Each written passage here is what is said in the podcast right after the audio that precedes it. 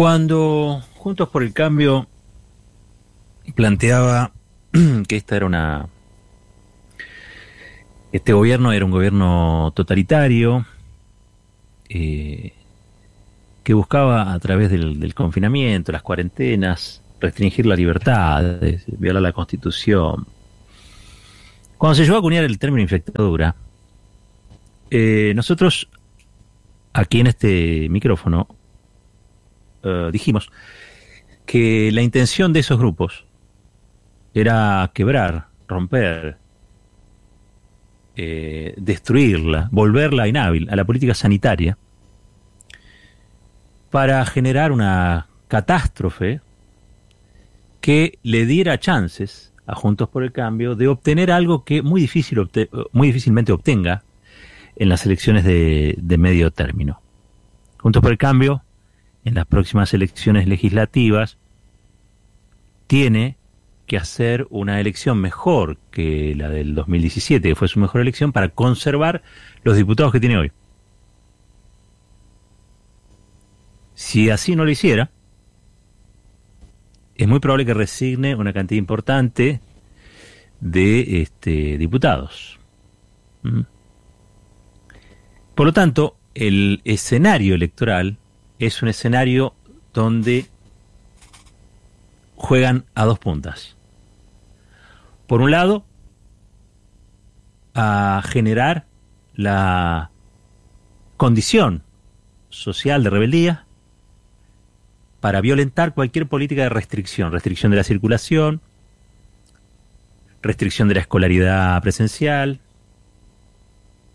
Todo eso es la prueba de que este es un gobierno, todo esto dicho entre comillas, autoritario, totalitario, autócrata, como decía ayer y ahora les voy a contar una diputada de Juntos por, por el Cambio, particularmente del PRO. Por el otro lado, cuando se producen los efectos de ese boicot, de ese sabotaje a la política sanitaria, es decir, mayores contagios, mayores casos letales, entonces toda la culpa es del gobierno porque el gobierno hace todo mal. Es lo mismo que pasó con las vacunas. Ellos plantearon que las vacunas eran un veneno que la vacuna rusa era un veneno. Finalmente fracasa esa política y con la misma gracia saltan al otro extremo y ahora eh, pretenden castigar o fustigar al gobierno por la ausencia de vacunas o por la falta de vacunas. Claro, están librados de están librados de manos, ¿no? Son la oposición y además ya lo dijimos varias veces son la oposición más irresponsable de la que uno tenga memoria. Esto comparado con el grupo A, ¿se acuerdan? El famoso grupo A cuando gobernaba Cristina. Eh, no, no tiene, no tiene ningún parangón, no, no hay comparación. No hay comparación. El que pueda, busque, debe estar en YouTube esto, la intervención de Silvia Los Penato, ayer en la Comisión de Justicia. Se estaba discutiendo este, el proyecto de reforma del Ministerio Público Fiscal. Y, en ese marco, Silvia Los Pelasto intervino, hizo su, su discurso, un discurso enardecido, eh, por momentos, lo juro, disociado de la realidad, como si estuviera en una arenga, en una arenga revolucionaria, basada en todos los zócalos mentirosos que habitualmente la comunicación hegemónica, la comunicación concentrada propone ya no como debate, sino como sentencia, ¿no? Sobre los hechos. Les pido que lo vayan a buscar, ¿eh? si lo tienen por ahí, vayan a buscarlo porque todo esto que yo dije antes está expuesto de esta manera. Ahora que tenés, hoy hubo 40.000 casos, los números precisos después los va a estar dando Gise, seguramente digo, pero 40.000 contagios, hubo casi 500 muertos de vuelta. Estamos teniendo aproximadamente de, en promedio, unos 500 muertos, unos 500 muertos, muertos diarios, ¿no? Es muy fuerte, es muy fuerte. Eso al mes da, eh, a ver, hagamos cuentas, pero son creo que alrededor de 15.000. 15.000 muertos al mes. Si no se aplana esta curva, si no se corta drásticamente yo diría de manera draconiana, la circulación. Pero Silvia Lospenato, enardecida, voz en cuello, toda colorada, despeinada, a los gritos, con las manos así, decía que este gobierno era responsable de las muertes, de los contagios, de la falta de vacunas, de la imprevisión, de la insolidaridad, de, todo. Pero además que era un gobierno autoritario, que era un gobierno de autócratas, que era un gobierno... Bueno, lo mismo que dijo Macri, porque vamos de vuelta, Macri es el organizador de todo esto. Yo sé que ustedes a veces me desconfían cuando le digo esto, porque ha pintado Macri, creo que es parte de su estilo, una imagen de torpeza que no hace, este, creo yo, al verdadero Macri, sino en realidad a un prejuicio generalizado, a la, cosa socarrona, si se quiere, al, señor de las reposeras, todo, eso está bien, pero Macri es más que eso. ¿eh?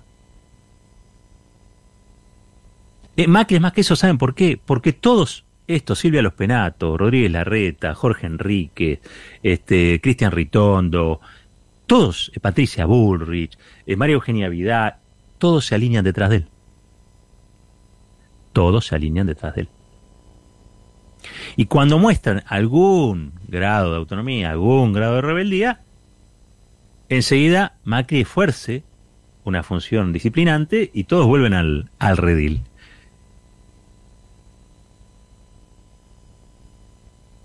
Yo decía, están buscando desde el vamos una catástrofe sanitaria. Me da mucha angustia decirlo. Confieso que me da mucha angustia. Estamos ahí. Estamos en el medio de la segunda ola. Los números son pavorosos. La sensación que transmite no solamente el sistema de salud en ocho jurisdicciones, ya al borde del colapso, eh, las camas de terapia intensiva ocupadas, etcétera, etcétera, etcétera. El personal de salud es una sensación de desasosiego por momentos. Hoy mismo, si no recuerdo mal, información oficial, las unidades de terapia intensiva en la capital federal, que es el distrito con mayor cantidad de camas, porque recordemos que hay sanatorios, clínicas, hospitales, hospitales públicos, privados, está cerca del 77-78%.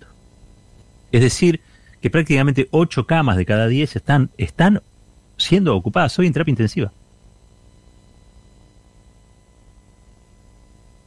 ¿Qué quiere decir eso?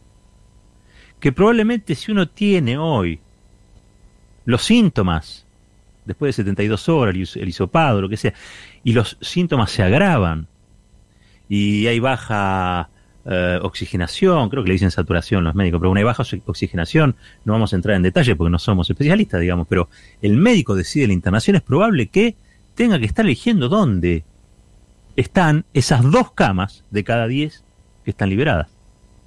No es que están disponibles todas.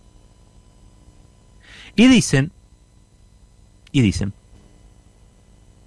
que esto podría ser solo el comienzo o solo el inicio. No quiero ser yo el catastrofista. Estos son los números que hoy tenemos, son los números que preocupan muchísimo a Axel Kisilov, porque el gobierno de Axel Kisilov tiene enfocada la capital como el núcleo del problema. Porque recordemos que la capital, montada en el bolsonarismo, montada en el trumpismo de Macri y Rodríguez Larreta, ha tenido un régimen mucho más liberal, ha controlado nada de nada, ha impulsado la circulación, la presencialidad escolar, ha tomado una serie de medidas y decisiones de aperturas, de aperturas anticipadas, casi diría yo que ha corrido con vértigo hacia un final de pandemia que no existe en los papeles hoy. Recordemos que el gobierno de la ciudad de Buenos Aires, el gobierno trumpista, macrista, bolsonarista, larretista de la ciudad de Buenos Aires, obligó a los docentes a volver a trabajar sin siquiera cumplir con la vacunación extendida, de todo su, de todo su personal. Al contrario, ha ejercido un poder coercitivo para que maestros y maestras con todo el temor del mundo y con todo el derecho a tener temor, porque esto es una pandemia, no es un resfrío, los ha obligado a volver a, sus aulas, a las aulas, burbujas, burbujas que duran dos o tres días porque enseguida alguien se contagia, porque enseguida es un docente o es un alumno. Han expuesto a maestros, a maestras, han expuesto a los chicos, a las chicas. Además de lo que genera, que es la circulación que genera la escuela. Todo eso son decisiones que han estado pensadas en función de una ideología, pero también en función de una contienda electoral. Yo me preguntaba hoy, ¿quién va a pagar estos muertos? ¿Quién se va a hacer cargo de estos muertos? Porque la gente sigue muriendo. Ya tenemos 72.000, 73.000. La gente sigue muriendo. ¿Y esa gente que se muere? Es gente que alguien conocía. Es gente que alguien amaba es gente a la que no se puede despedir.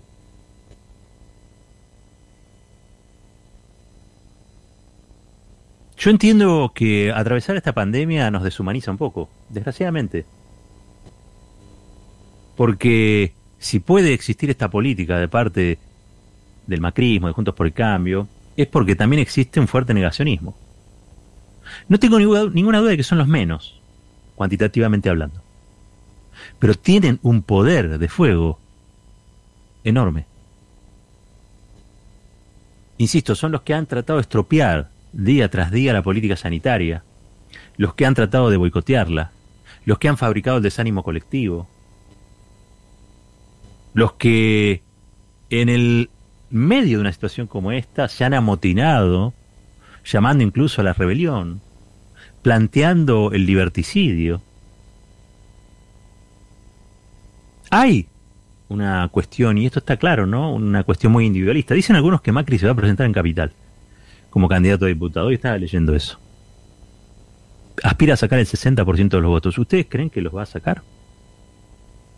Que encabezaría la, la nómina de legisladores María Eugenia Vidal.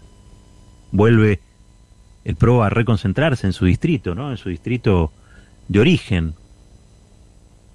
Un distrito que tiene comunas que son artificiales, ¿no? Porque cada comuna tendría que ser una intendencia para ser considerada una provincia como finalmente le concedió la Corte Suprema. la Corte Suprema le da estatus de provincia a la ciudad autónoma de Buenos Aires, pero no le exige que con 3 millones de habitantes tenga intendencia. Tiene casi este, la cantidad de habitantes que tiene Uruguay. Pero no hay intendencias en la capital. Eso sí que es un poder autócrata.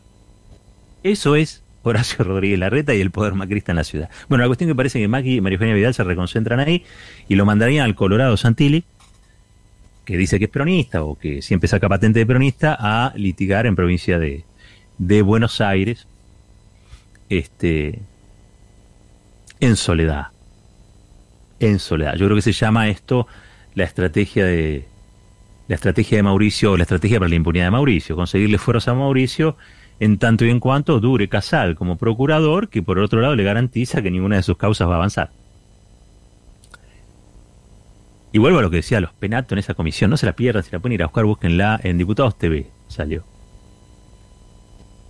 Porque los penatos insiste con esta idea de que la reforma del Ministerio Público Fiscal en realidad es para la impunidad de Cristina. No, es para garantizar ahora que no se, que no se modifique eh, eh, el estatus de interino de Casal y que no se decida un procurador como la gente, es garantizar la impunidad de Macri, no se equivoquen, es exactamente al revés. Pero bueno, de a poco ellos van armando el relato. Relato donde a veces fallan. Por ejemplo, esto de Pepín Rodríguez Simón o Rodríguez Simón alias Pepín. Y medio que le genera unos ruidos bárbaros, ¿no? Porque hasta el último kirchnerista lo llamaron indagatorio y se presentó. Y, este señor, ante una eventual llamada indagatoria, este, se pide asilo político en Uruguay. Esto es una chantada, ¿eh? Una chantada porque no, no hay posibilidad de que le den un asilo, incluso hay, mucho malestar en Uruguay porque dice no, no, nos queremos meter en la política interna de, la Argentina. Pero bueno, se fue donde también está Dietri. Eh, hay, mucho macrista en Miami y en, Punta del Este. Desde allá están planteando una suerte de, de contraofensiva. Salió Pichetto a tomar un poco de distancia a todo eso este, con alguna razonabilidad, digamos, ¿no? Planteando que este, no, no, no corresponde, que tiene que volver y presentarse a la, a la justicia, ¿no?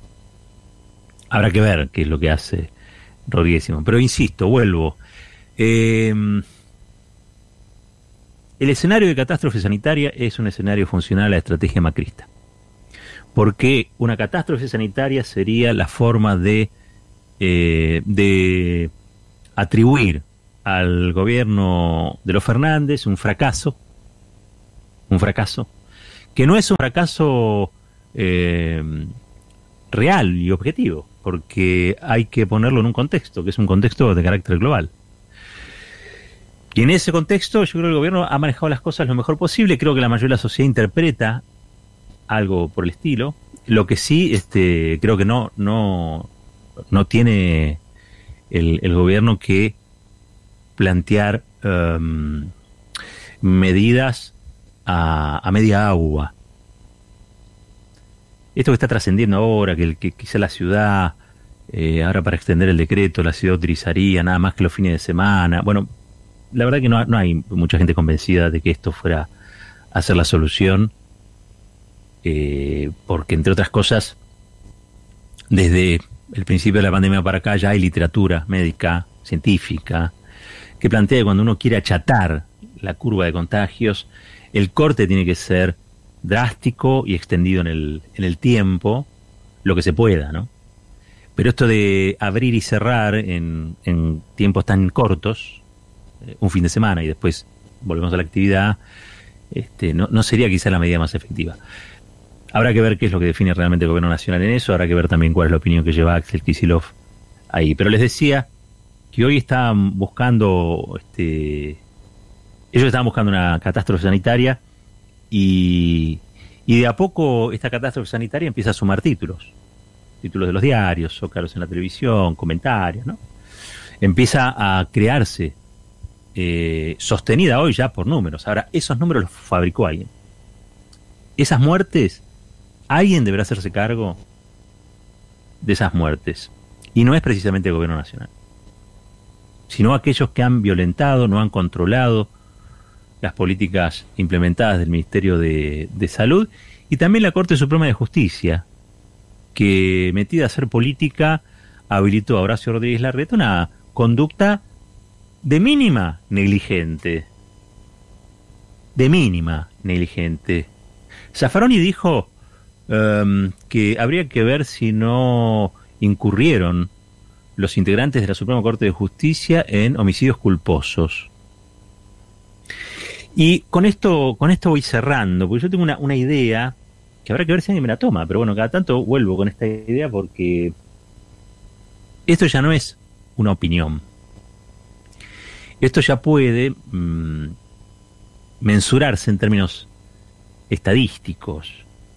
Desde el momento en que Horacio Rodríguez este, Larreta eh, llamó a violar las disposiciones sanitarias del gobierno nacional, hasta el presente, habrá que ver cuántos casos, cuántos contagios se produjeron, cuántos casos letales se produjeron también. Eso va a dar una cifra. Esa cifra es una cifra incontrastable, es decir, son números. Es matemática. Y habrá que ver si en ese mismo proceso otros distritos que cumplieron con el decreto sanitario que fue impugnado luego por la Corte, han tenido más o menos casos.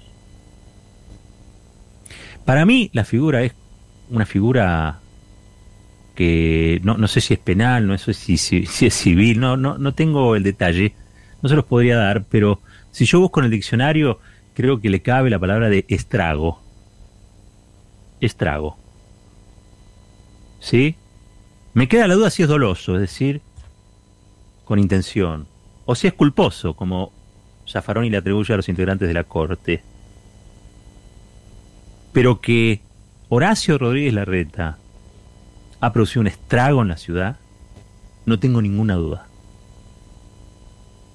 Alguien dirá, bueno, pero ojo porque después capaz ganan las elecciones igual. Sí, probablemente, porque la, la idea que ha gestado, que ha este, tratado de llevar adelante Rodríguez Larreta, Macri, toda la la gente aquí, el oficialismo de la capital, vamos a decir, eh, ha sido precisamente una idea que no nace de un repollo, es, es una idea socialmente instalada que tiene que ver con un profundo egoísmo, que tiene que ver con un profundo individualismo, eh, que tiene que ver con una característica de, algunos porteños y porteñas que basan en el exclusivismo y la distinción, ¿sí?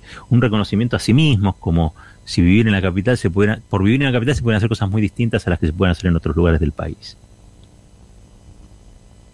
Yo creo que, por ejemplo, la búsqueda que hacen en la Corte Suprema, donde la Corte Suprema dice, ojo que el, gobierno está violando el pacto federal porque la ciudad es casi una provincia o es una provincia, es como un diploma para esta gente.